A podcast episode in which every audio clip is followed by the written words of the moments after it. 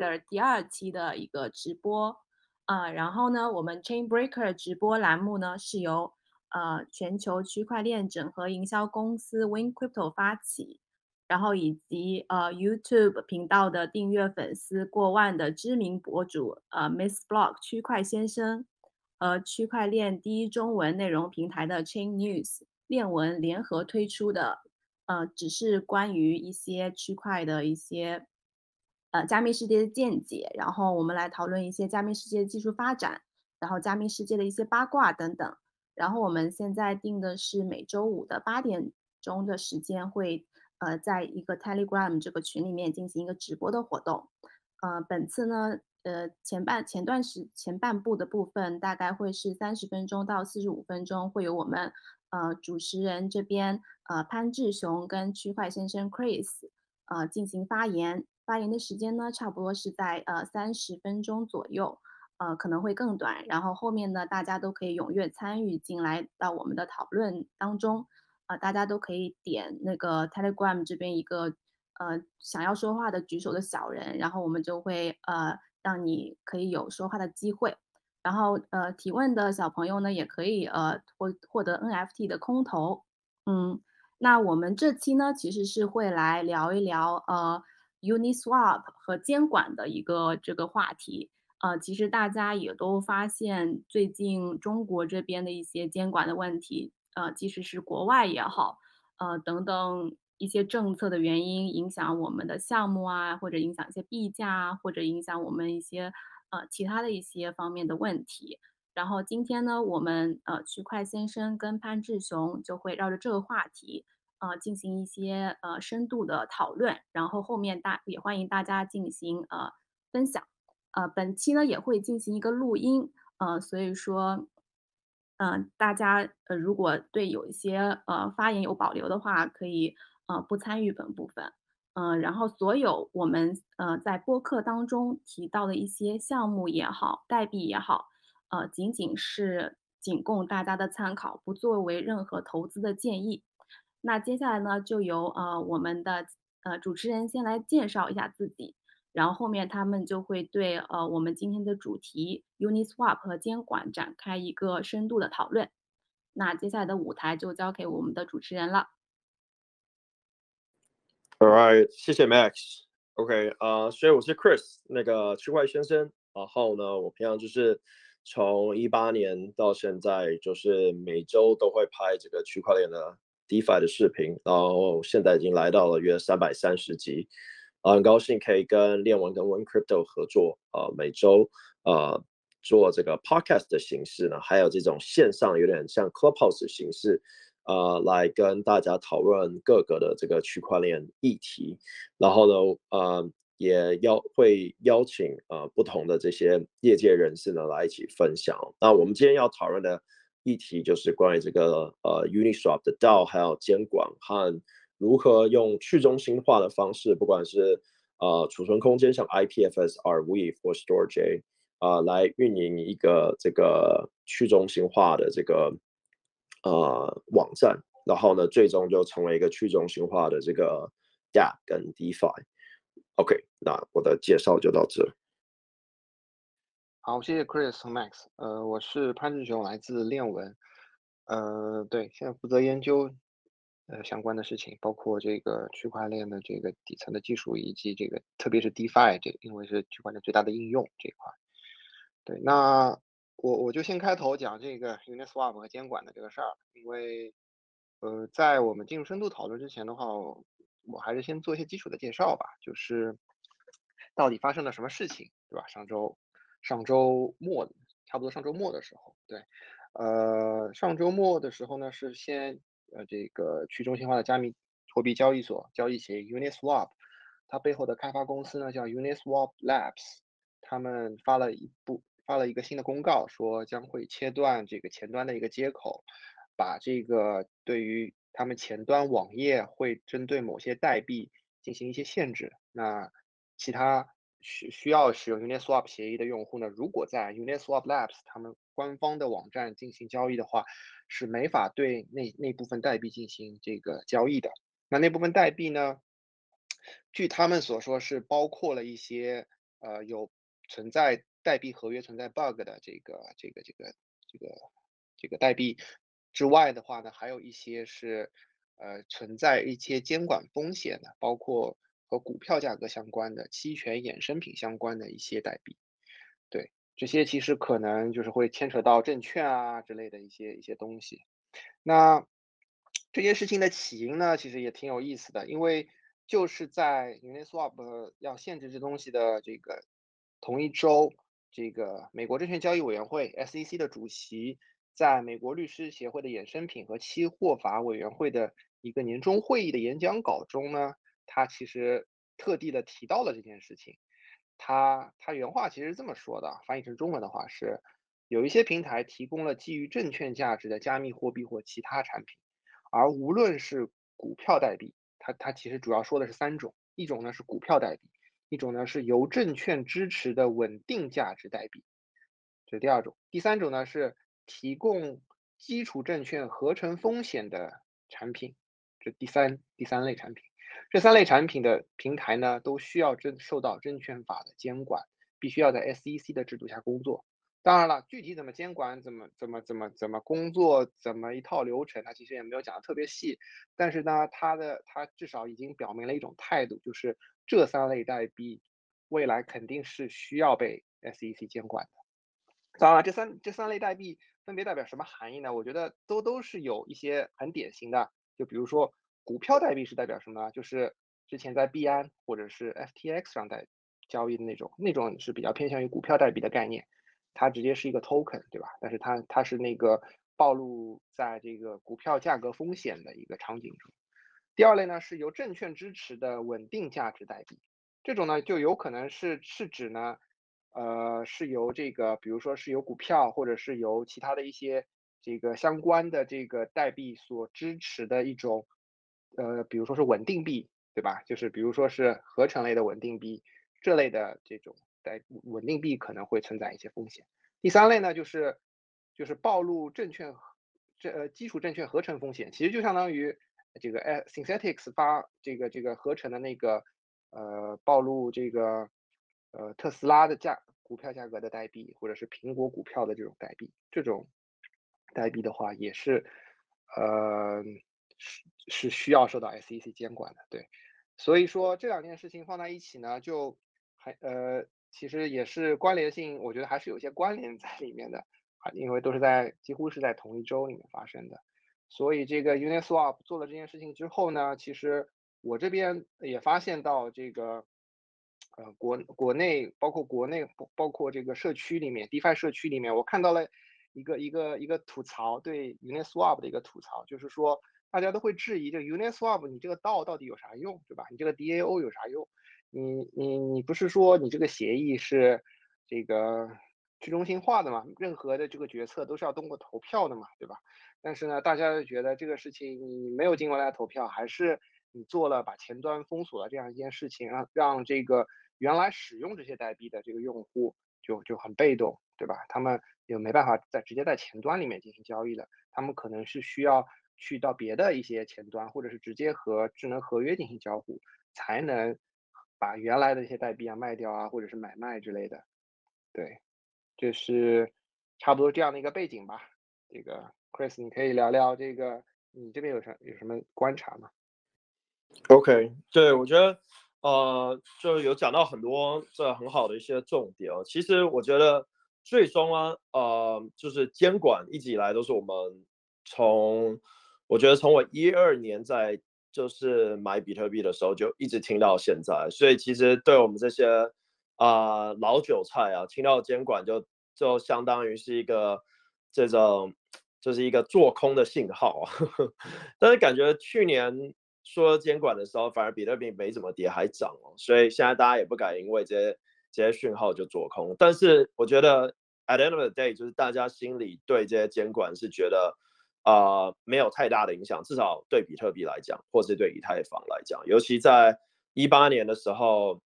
呃，SEC 就有登录过，呃，公布过几次的这个文章，是说比特币跟啊、以太币算是这种完全的这个够去中心化，就是 decentralized enough you know，呃、uh,，to be considered a utility token，这样就是有点算是通过这种 Howey test 这样子。但是，啊、DeFi 出现后呢，就这个问题就变得是，我觉得一直以来都是房间里的大象，elephant in the room，就是其实，啊、就是大家都知道 DeFi 是一定是有这个呃、uh, violate 这个 security law 这个证券法的，然后呃呃。是监管一定要进来的，但是呢，DeFi 在呃二零二零年的暑假的时候呢，出现一个爆炸性的成长啊，那就像是一个病毒一样，很快速的侵略啊、呃、这个市场哦。然后呢，那监管呢，当然就是因为疫情的关系啊，正好也这种天时地利人和吧，就是也没有办法及时的去监管去打压这个 DeFi 的发展啊，不然我觉得 Y2 呢，现在。Matrix 啊，对，Centric 公司在澳洲嘛，Wire 那时候其实很多方式都可以监管，但是没有。其实你光监管叫推特把他们的 Twitter 下架，我觉得币价就暴跌。其实很多时候我觉得监管不一定是呃只需要从就是说哎我要监管，要监管的话直接把域名下架，或是这个呃从你的这个呃 Storage 这边 AWS 这边。攻击或是 Twitter 就很大的影响了，因为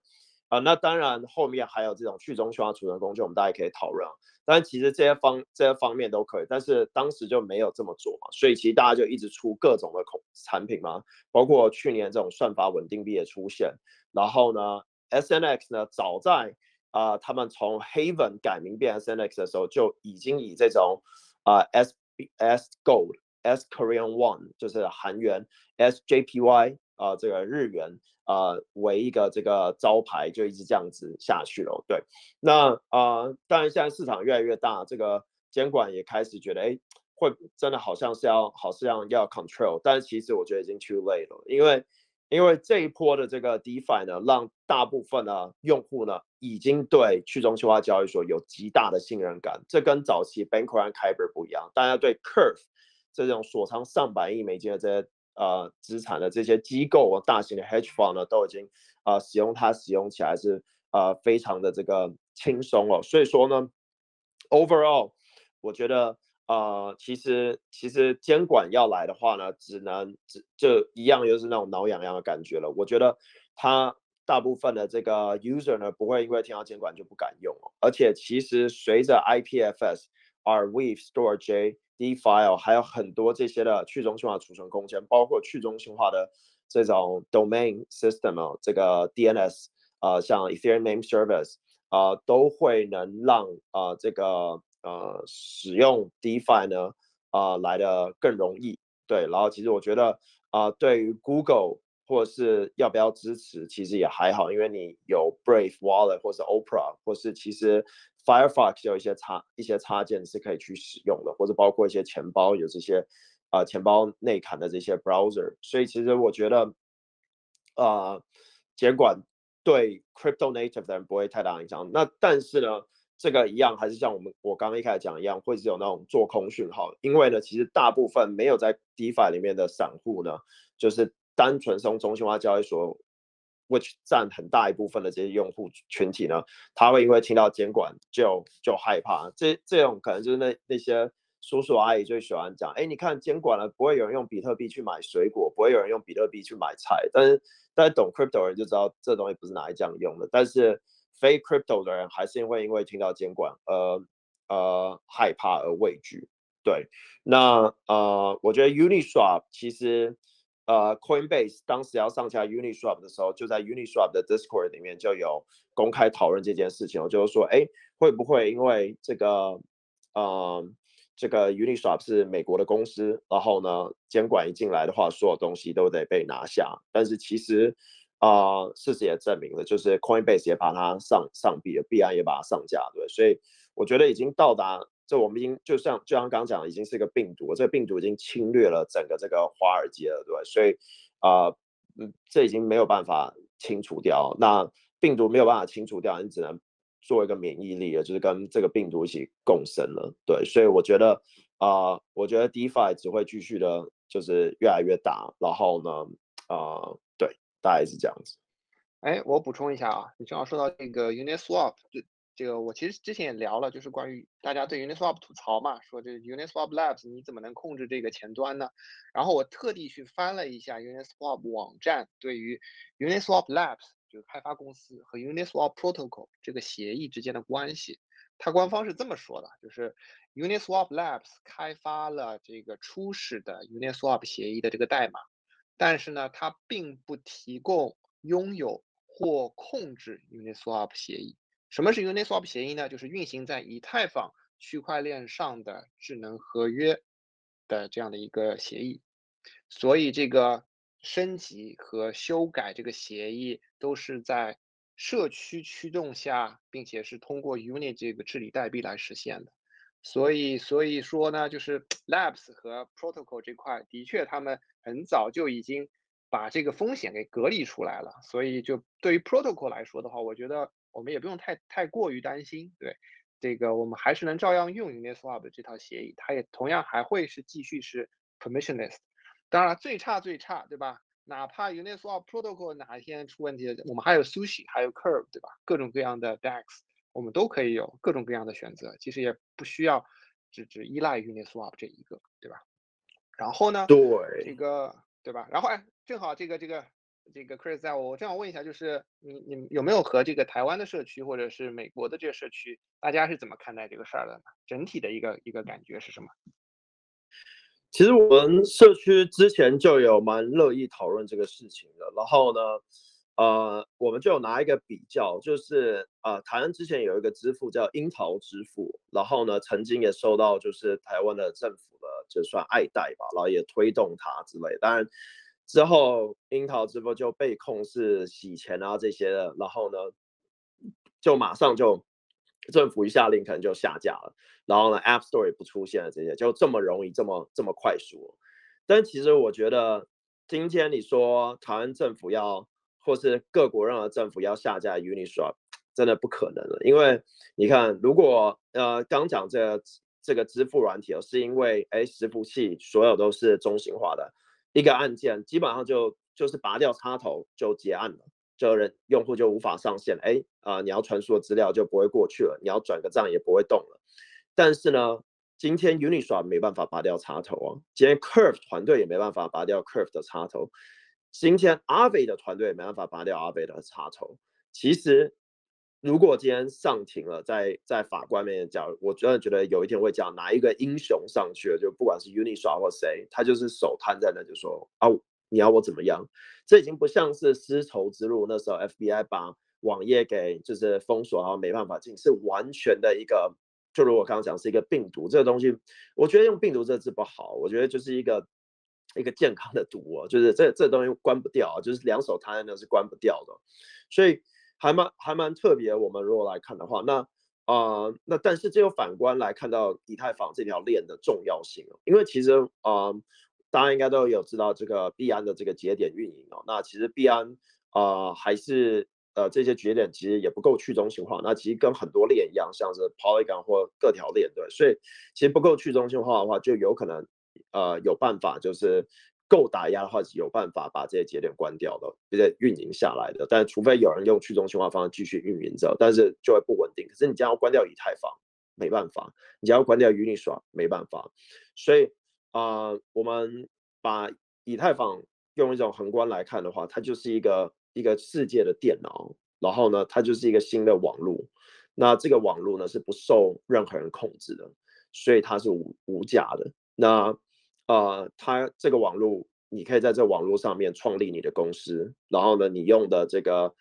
这个网络里面的世界代币就是以太坊嘛，你付的你付的费用，你付的税，所有东西都在里面，就只存活在里面。所以，所以我们现在看到的这些 Curve 啊、Uniswap 啊、Aave 啊，其实你用另外的角度来看的话，它已经是一个个体了。一我所有的这些创始人，所有的使用者呢，只是。啊、呃，有点在创始人们只是在扶持他一样，但是没有人能把这个这个这个插头拔掉。对，要要做到的话是很难的，那而且基本上不可能。所以我们在社区里面讨论的时候，就讨论出一个结果，就是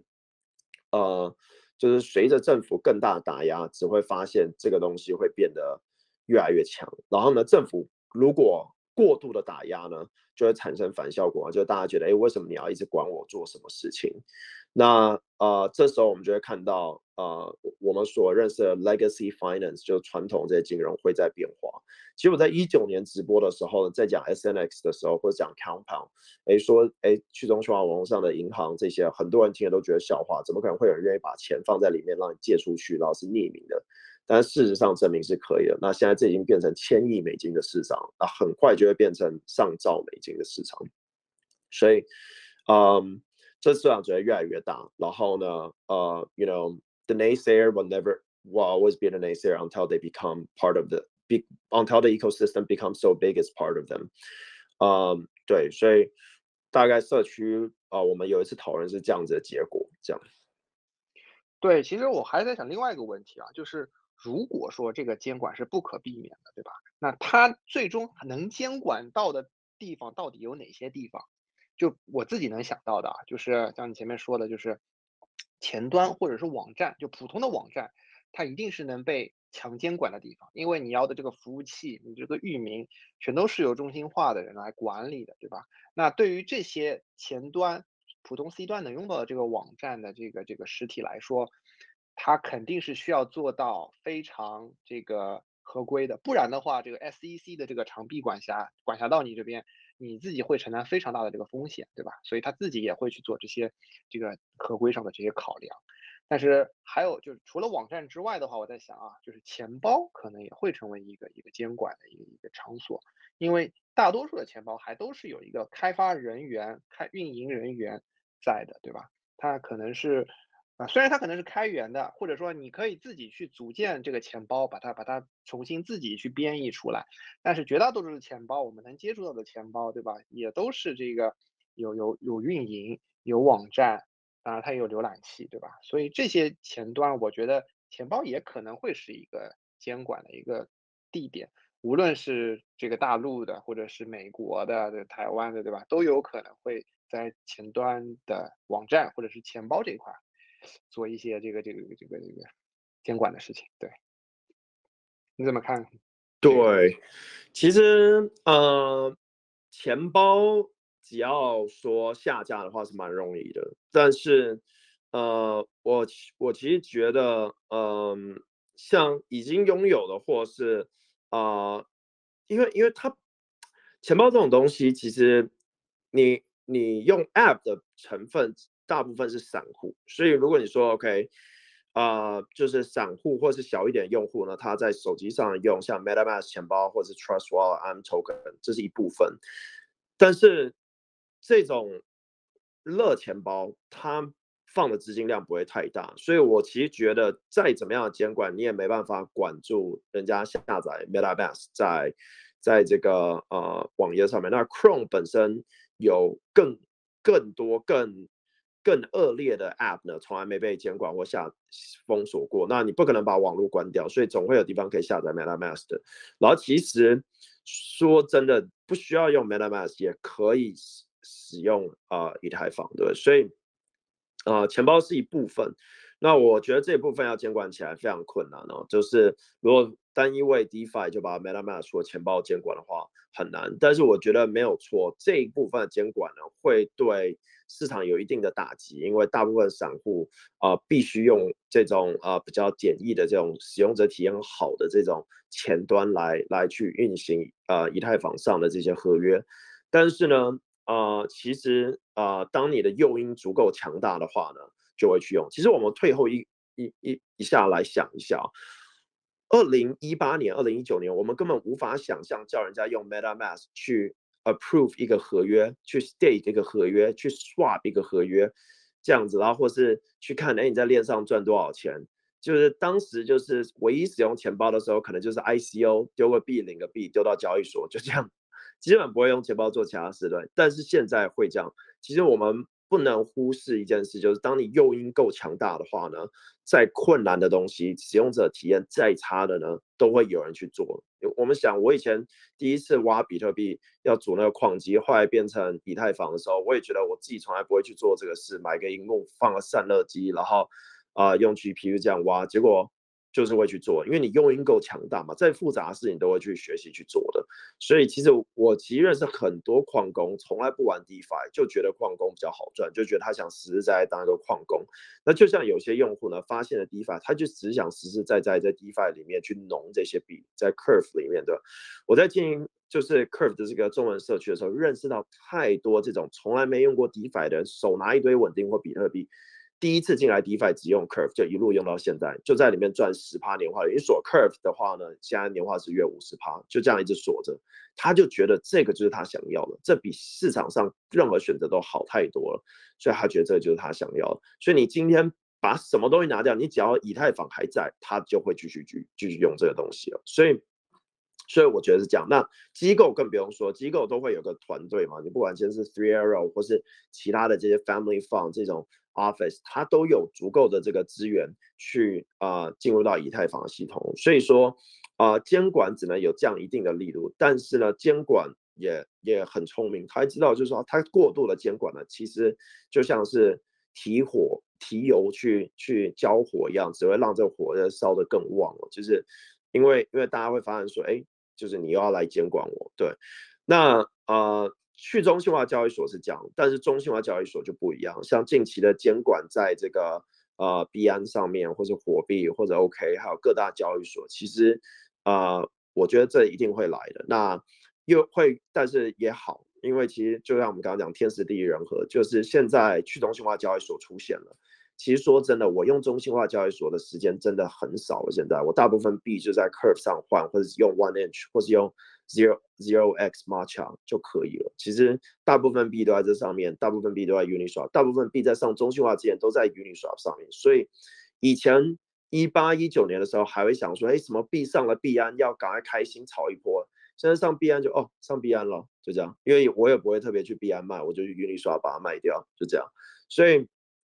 我觉得其实呃，尤其现在各大交易所都放了这个缴税的 API 哦，对不对？所有事情都万万税哦，所以其实我觉得越来越多人不会用中心化交易所，那去中心化交易所就会越来越大。然后呢，中心化交易所也会布局嘛。我们看到啊、他们花更多时间在这，因为他不这么做，他就会被吃掉，不如成为一部分。对，所以呢，啊、我觉得啊、像 Curve 啊、Uniswap 这些。都非常非常低估，尤其 Curve 的币价是一百名以下，这是超级低估。这个，所以整个 DeFi 市场里面，我们觉得这一定是啊、呃、会越来越大啊、呃。我觉得未来根本不会有人用中心化交易所。对，没错没错。我觉得我们还有时间可以聊一聊，正好这个你前面讲到的，我们可以再稍微再系统化讲一下。就是其实我对监管这个事儿呢，还还也也挺乐观。就我觉得现在前端也迟早会去中心化，对吧？我们前端的去中心化方案也很多了。我们正好也可以聊一聊这个，我们未来的这个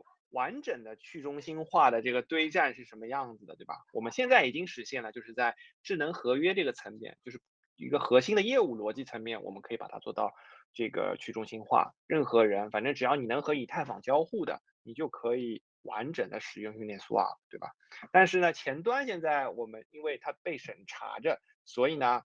我们现在对于绝大多数的 C 端用户来说呢，那的确有一些困难。但是呢，在我们这个发展的这个前端的去中心化方案当中呢，其实也有着一些非常好的这个方案，也在不断的发展。未来的话，我们真的有可能会看到这个完整的去中心化的前端来给到用户使用。那对于这种前端而言呢，监管其实也是非常困难的，因为。所有的前端呢，也可能是在不同的节点里面，或者是每个人的机器里面，可能都会有一份这样的备份。那他怎么去监管呢？其实是我觉得困难是非常大的，对吧？那个，呃，这个 Chris，你要不聊聊这块？嗯，对，其实其实我们你刚讲的这部分其实是 Web 三点零嘛，对，因为我们现在。就是在这个呃 Web 二点零，然后我们从之前这种 Web 一点零到一点五到二点零，那呃，我觉得其实呃一方面我觉得现在可能有点像 Web 二点五，对，那呃，但是如果说真的 Web 三点零呢，应该就是以太坊了，对，就是我们现在所认知的去中心化网络，但是去中心化网络呢，你必须要有个办法去连接。那这其实就是以太坊二点零，呃，我在一八年的时候就花了很多时间在研究以太坊域名系统，就 ENS 跟以太坊的这个呃储存空间叫 Swarm，然后后面就出了 IPFS 嘛，然后还有了这个 Whisper，这个 Whisper Layer，这是以太坊上的一层。那呃这些都算是以太坊网络结构。那为什么会有这些东西？也不是没有原因的。其实早在 Vitalik 二零一四年在介绍以太坊的时候呢，他就有一个雏形说 Web 三点零应该是怎么样的。那其实，在以太坊二点零宣布往后呢，然后现在有了抵押以太币到现在，其实就已经证明了一件事情，就是未来呢，所有人呢在家里都会运行一个节点，因为你要上网。不再是你比较不像谁，我们现在要支付的网络，对，你会有一个就是三十二颗以太币放在一个地方，可能也不用三十二颗以太币，你要运行小一点节点也行，那你就是会运营一个节点，那这会成为我们的一个新的网络，那当然会架架构是还在我们现有的网络上面，当然我觉得再下一层就是会像是伊朗马斯克现在这个这这个这个呃呃未来可能。可能每一个人都会有一个小天线这样子，然后可以在这种 lower orbit 就可以连线到网络。那这可能就不再需要用政府运营的网络了。这样，那只要以太坊二点零就可以透过这方式连接，那你就可以到以太坊世界。那以太坊世界里面，我们就可以连到透过 hash 的解析，呃，可以在 ENS 里面放嘛。那 ENS 也可以有 sub ENS sub domain，你可以是呃 Chris 点。ETH 前面放是哎 about 点 Chris 点 ETH，这就可以再导。然后呢，呃，其实呃呃，早在这个呃 EIP 七啊，我忘记是哪一个 EIP 了，但是呢，就已经有一个 proposal，大概五个呢，都是在都是结构以太坊未来的这个呃网页的这种呃模式，对，就比较不是合约上面的。然后呢，透过这样子呢来。来运行一个，那为什么现在很难完全？因为以太网没办法放这么大资料，所以它必须要透过另外一个 hash 去连到像是 IPFS、Rweave 或 Storj 来去储存这些东西。那最近也有一些新的项目，像 DeFile、DeStorage 都是做类似的事情哦。所以其实我觉得这这个这个已经现在在，就如我刚刚讲，只要你有足够大的诱因就行。说真的，我在一六年。一七年、一八年想要推动这些事情，根本没人去搭理，大家都觉得没钱赚，不想看。现在钱这么大，在里面上千亿美金的 DeFi，哇，这个推动力太强了。你要大家全心发一个火箭上去来运行一个节点，都会有人去做的。对，就是我还曾经在一个呃那个一个一个讨论会里面听说，不晓得是阿伟还是谁。已经在在讨论要租一个节点，在运行在这个呃太空上面，所以我说真的，其实其实发一个透过透过 SpaceX 发一个火箭上去运行一个节点，也一年可能就几亿美金吧。那哎不用几亿，几千万美金吧。那其实所有的 DeFi 做个 DeFi Alliance 要去运行这个应该应该不困难，对吧？所以我就觉得没错没错，对吧？是的，然后我再花。两分钟简单讲一下吧，就是，对，就是刚刚其实 Chris 也讲到了关于这个 ENS 的这些东西，我也一直在用，我觉得挺好的，呃，也是也是，其实我觉得是一个非常大的一个场景。但是如果我们这个把这个前去中心化的前端把它变成几个层级的话，我我其实是这么分的，就是。最开始呢是用户的这个入口，那可能是先从浏览器开始，对吧？那我们现在其实，在对于这个包括区块链啊、去中心化的这块金融的比较好的，其实我们用下来其实 Opera 和 Brave，我觉得可能 Brave 更更支持度更好一点，因为 Brave 自己还发了一个代币，对，虽然它的这个怎么使用啊什么的也遇到一些问题啊，我觉得，但是它的确是更拥抱这个去中心化的世界的 Brave。然后在浏览器下的一层呢，可能就是去中心化的域名或者是域名解析这一层，对吧？那 Chris 介绍了这个 ENS，因为以太坊域名服务可以说是现在最大的也是最成功的一个去中心化的域名服务。它的这个域名呢，也不完全由人管理，完全是由智能合约来执行的，所以它也不存在监管或者这种问题。那其实也有一些这个替代解决方案，就是。最常见、最最有名的是什么？Handshake 和 Unstoppable Domains，还有国内有一个叫 DAS 的项目，也都在做这个去中心化的域名这一块。那去中心化的域名解决了之后呢，我们就是要解决存储和计算这一层了，对吧？那存储的话呢，最常见的也就是 IPFS、Filecoin，对吧？然后 r w a v e 然后还有刚刚这个 Chris 提到的这个 Storage、Storage、Storage，对吧？这些其实可都是去中心化的存储。那我们在这个域名去中心化之后呢，我们域名的连接到的这个前端的这个资源，我们是可以通过这个去中心化存储的这一层来实现。我们把这些存储的资源调到了用户的前端，用户就能显示出来。这样的一条通路打通了之后呢，用户就是可以，呃，在自己的浏览器或者未来的某种形态的一种前端，就可以直接访问到任何的这个网站网址，而不需要中间也不会有人做任何的干预。对，但是但是刚刚刚提到了一个点啊，我觉得挺有意思，就是前几周我们正好聊到，就是现在运行一个以太坊节点的成本好像的确是有点高。对，它可能是需要一个 TB 的 SSD 才可能运行，所以对于大多数的这个用户来说，我觉得现在还还没有这个能力吧。但是怎么说呢？我觉得可能随着以太坊未来的一些更多的这个这个结构，或者是更多的层级的这个设置，未来是的确是需要在一个比如说数枚派这样级别的一个计算能力。和一个相对比较低的存储空间里面去构建出或者运行出一部分全节点能力的这个节点，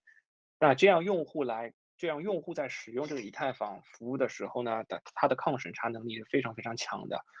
也也很难受受到这个任何的人的这个限制。好呀，我觉得我们。差不多八点三十六，对，我们要不开开一下语音，大家有什么问题的，我们可以再再聊。好啊，好。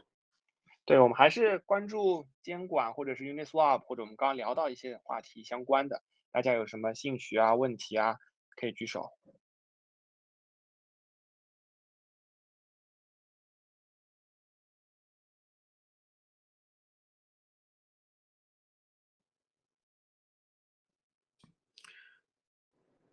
哎，这位 Huberry，嗯，请问，对，有什么问题或者是想聊的吗？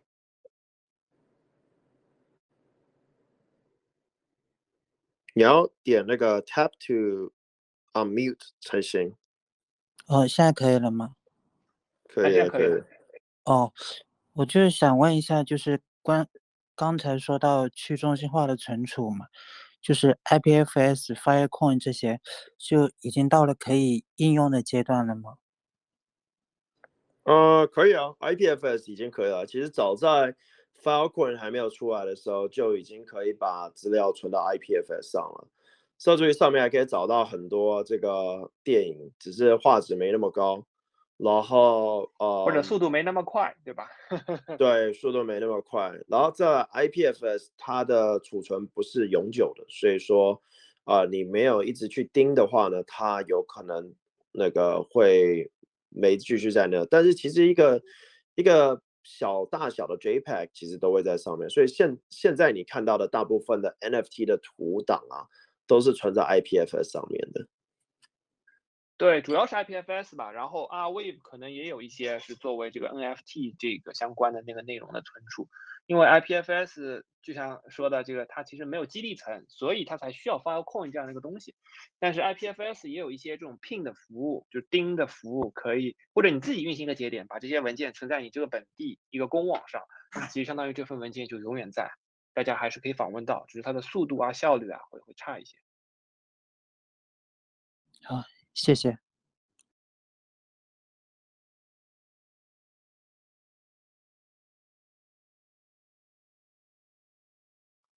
哎，我看到下面有 Timo，Timo 有没有兴趣来聊一聊监管？你不是刚刚说想聊监管这个话题吗？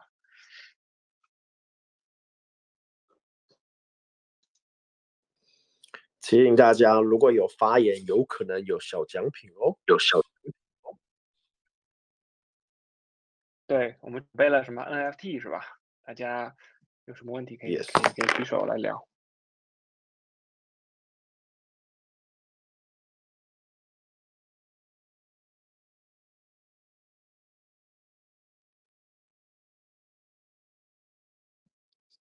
呃，Dion 嘛，嗯，Yeah，可以。呃，为什么 Uniswap 不需要代币持有者进行投票就可以实行计划？这个我刚刚其实已经解释过了，我不知道你听到没有？其实刚解释过了，就是当然我不我不是代表他们啊，我只是从他们网站上看到了这件事，就是 Uniswap Labs 和 Uniswap Protocol 是两个独立的实体，Uniswap Labs 它控制的是这个网站，Uniswap 前端的这个网站是 Uniswap Labs 持有的，那 Uniswap Protocol 呢是社区持有的，所以对于 Protocol 的任何改变呢是需要用 Uni 的代币来进行投票的，但是对于网站，网站不是属于 Protocol 的一部分，所以网站是由 Labs 来控制的，对。嗯，好好，那了解，谢谢。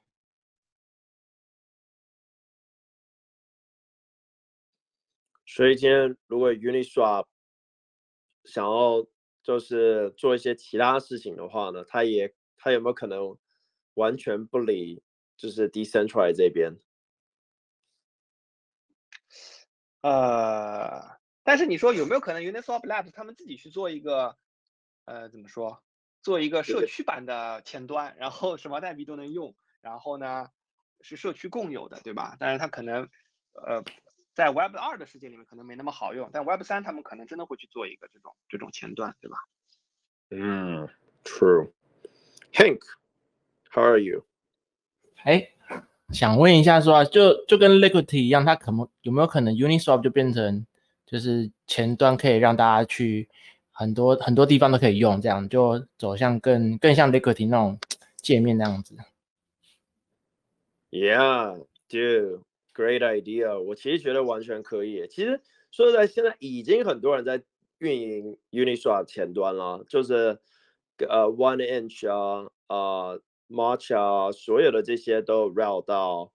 呃 Uniswap，然后包括很多的这些啊、这个 DBank、Zapperfi、Zero On 啊、呃、Instadapp，其实好多家都有在运营了，但是他们比较。但是还没有像 Liquidity 那样子了，就是说，哎，你一部分的这个运营的这个交易手续费可以通过你。但是我其实觉得这个想法不错。如果如果 Uniswap 可以开一个这个，呃，就是这种奖励的方式让大家去运营，但实实实际上现在已经很多人在运行 Uniswap 的前端了。对，哎，另外我补充一下，就 Uniswap 它其实有一个去中心化的版的前端的，就是你访问 Uniswap.eth。如果你的浏览器支持的话，就可以直接去去访问到这个 IPFS 上的这个资源。如果你的浏览器不支持的话，你可以访问 uniswap.eth.link，在任何浏览器上，你就可以访问到 Uniswap 的这个去中心化版前端。对，现在还是有一些方案的。呀，我其实啊，没有想想说，那其实其其实这样子的话，Uni Uniswap Lab 它就算终止。他们这边的网站前端，其实它还是有办法存活下去嘛，就是走这个走这个方式。对，没错，可以做的。你现在已经已经他们有一个备份了，对他们的那套方案我，我我我，他们之前其实有公开过，我我大概看了一眼啊，他们是怎么做的呢？就他们每天都会把这个他们前端的一个版本部署到 IPFS 上，然后呢，每天会聘一次，把每一个资源都聘到 IPFS 上，然后呢，他们前端的那个以太坊的这个。去中心化的以太坊的那个域名系统，他们他们买下了 Uniswap 到 ETH，然后再把这个域名所对应的这个 IPFS 的资源，把它注册在这个域名下。对，那它的这个整套系统其实就就就通了，它就可以去去去访从这个域名访问到这个资源，然后访问它的前端。All right, WF.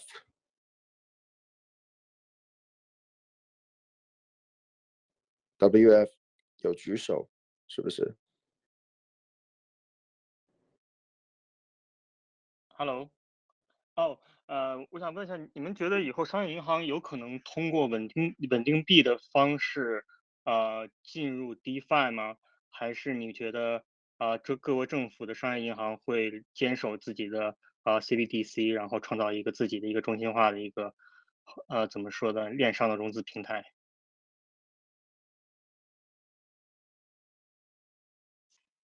你这个问题有点、有点、有点、有点厉害，我觉得我现在还回答不了。嗯，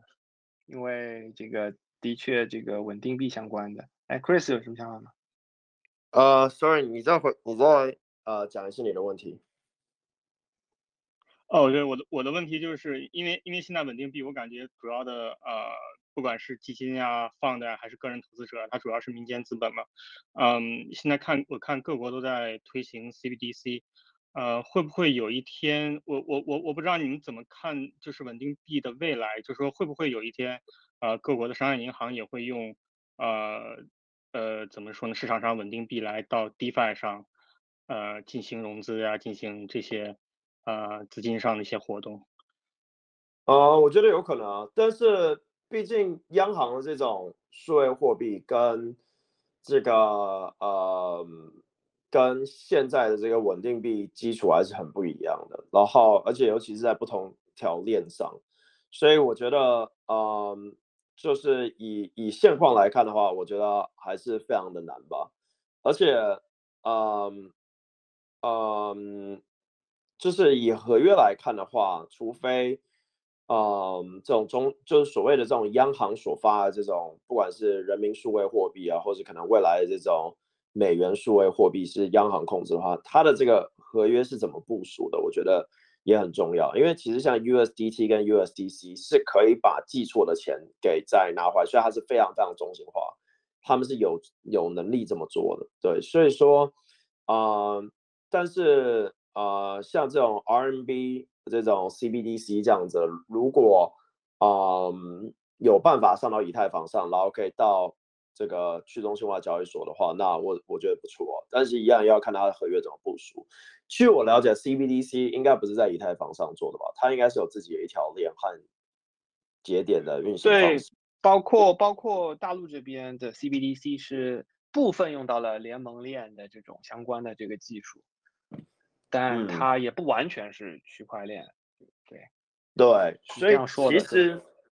其实这就回去有点像早期的 Swift 吧，就是其实 Swift 就是一个一个通用，大家说 OK，我们用这套系统来做这个跨国的这个呃汇兑嘛，对，我要从美国汇钱到。台湾，我要从台湾汇钱到中国的这个银行，对，所以 SWIFT 是一套系统。那以太坊其实就像是一套 SWIFT 系统，都是一种资料跟资料之间的这传递方式。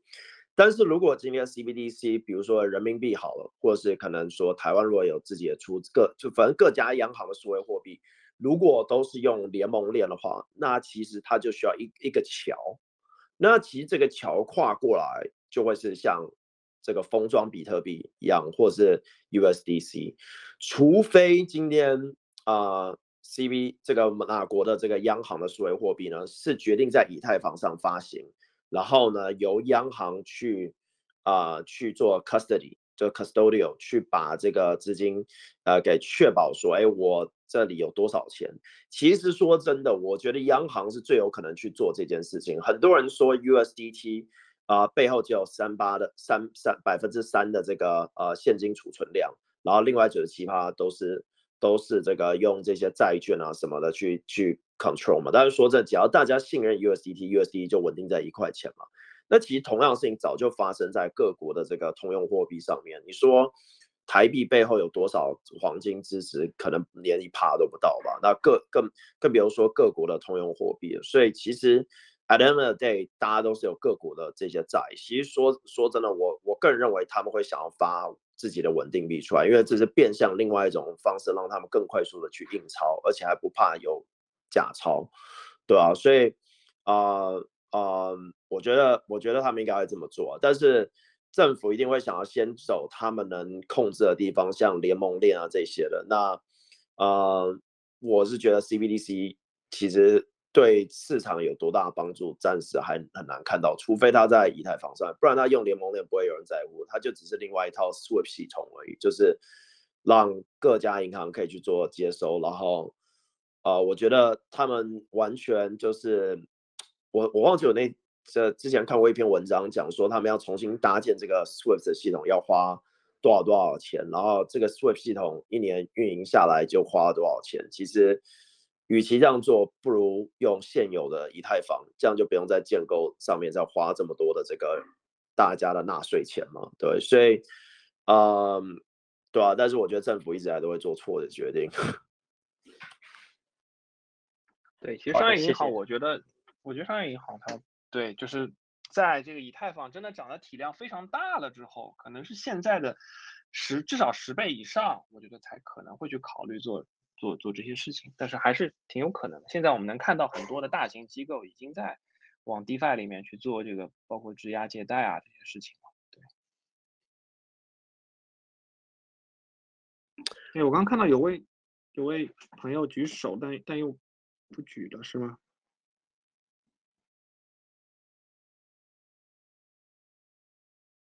如卡瓦举手了，可以再按一下那个发言的键，然后就可以给你静音了。对，有个叫如卡瓦的同学，需要举手再再啊，OK OK。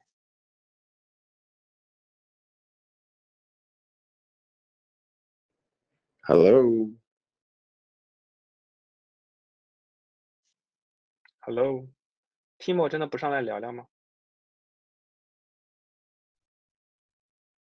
他在往城里赶，在车上吗？还在？不知道。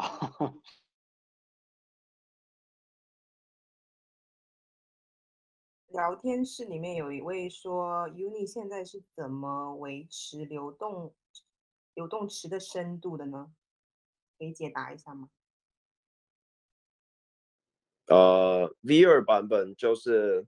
V 二跟 V 三都一样，它的它的流动性就是透过 liquidity provider 去流动性提供者提供流动性哦，就是这样子啊。那它我我觉得这个问题应该是说，Uni 不再给任何奖励的情况下，大家怎么去维持？其实 Uniswap 已经做到一点是 Sushi 或是 Pancake 或是 Balance 或 Banko 完全做不到的，就是品牌效应。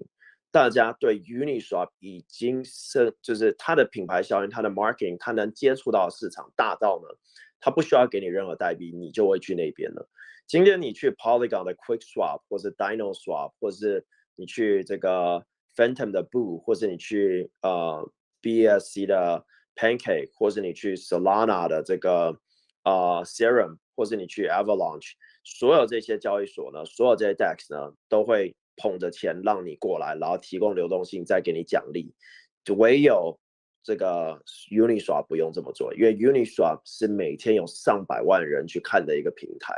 它完全就是你今天，它就有点像是一个一个一个擂台一样，就像猎人这个漫画里面的擂台，它这个擂台就是这么大，你在这边谁都可以来，但是你要打赢很难，因为在擂台的最顶楼是这些。上亿美金锁仓量的这些项目，然后但是你只要在这样坐稳了就行。说真的，Uniswap 能锁仓量做到前十，我觉得比上币安或 Coinbase 才有用，对啊，所以呃，它不需要透过什么方式维持它的这个流动性，它就是透过它这个品牌奖励就够大。对，我觉得 Chris 这个比喻挺有意思的，对，也挺好理解的，就是。我觉得另外一个角度其实是 Uni V 三它的这个做事的效率的确相比 V two 有很大的一个提升，所以我这边也遇到过一些呃这个传统的这个资本也在考虑怎么在 Uni 也也开始研究了嘛，就怎么在 Uni V 三上做做市商，对吧？因为做做市商它还是可以呃获得收益的嘛，它还可以还是可以这个这个获得一些相对稳定的，只要他们的这个策略。做事的策略是 OK 的话，还是可以获得一些收益的。对，Yeah，其实 V 三这个真的还不错，对。但是 Curve 有一个更厉害的产品，我就知道你要说这句。不是自己，只有我把自己的 ID 写 Only CRV。我 就差没有在身上，就差没有在身上吃一个 curve 的刺青了。是可以去，哎，我可以去，哎，我看，我看，我看有一位群里有朋友他在问问问了一个问题，他说，Uniswap V3，你觉得是成功的吗？在我的印象里，Uniswap 里面大量的流动性还在 V2 版本，这个数据我倒没仔细看啊，我觉得现在我们可以看一下。对，这个流动性在 V2 是没错啊，因为这有一个最主要的一个原因是，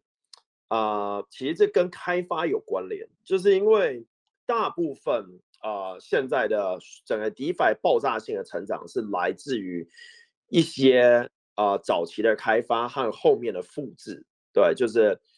fork 嘛。所以呢，fork 呢，让我们在各条链上开发的生态快速出现。哎，你今天 Polygon 一出来，需要什么？需要一个 Uniswap，需要一个 Curve，需要一个 Aave。对，那如果他们不去，那边就有。同样在 BSC 上面也有嘛，BSC 上有 Venus，有 Cream，有 Pancake，然后有 Alpaca，这些同样的东西你在以太坊中看得到，他们并没有做任何的更太多的更新嘛，而且他们也不应该做太多的更新，因为呢，很容易被攻击，很容易被 exploit。所以不像是我们看，呃，以前就是哎，美国一家公司做得好，哎，我们华人抄袭，然后还要做很多种新的更新才能才能赢过。现在抄袭是你什么事都不要做是最好的，最好一模一样，然后还可以经营得好，对，这就是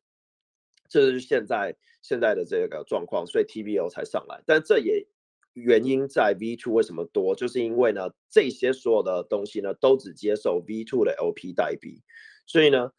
这个东西，呃，L 是是很难去改的。你如果说用 V 三的 NFT 作为抵押品的话，大部分没有办法去改，因因为他们现在做太多更新，影响都很大，所以我们不会看到 Pancake 去做 V 三我们也不会看到 QuickSwap 变 V 三我们也不会看到 Serum 变，就是因为呃 NFT 的这种抵押很难，所以其实我觉得 Uniswap 这。这一步棋也有可能下错，但也不算是完全，因为其实 One Inch 和其他的 Aggregator 是很大幅度的，现在在用 V3 做一些比较大的币的交易，比如说 USDC 对以太币或 USDC 对 USDT 这些的，那这个资金效率是更高的。但是呢，你要把这些 NFT 的这种新的啊、Financial NFT 作为一个底啊、这个 Staking 的 Token，在现有的这些。啊、运行的合约里面，比如说啊、这个 YN，比如说 Convex，比如说啊、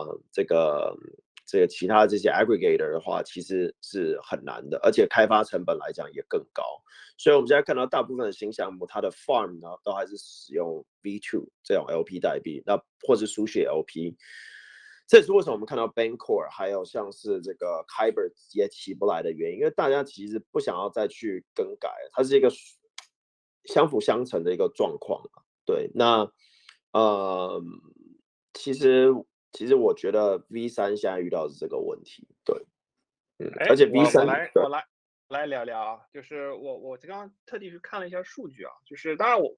就是 TVL 为什么在 V two，我觉得的确是因为有很多长尾资产在在 V two，它它特别适合，而且它它它和这个组合性会比较强一点，但是另外一个数据还挺有意思的，就是。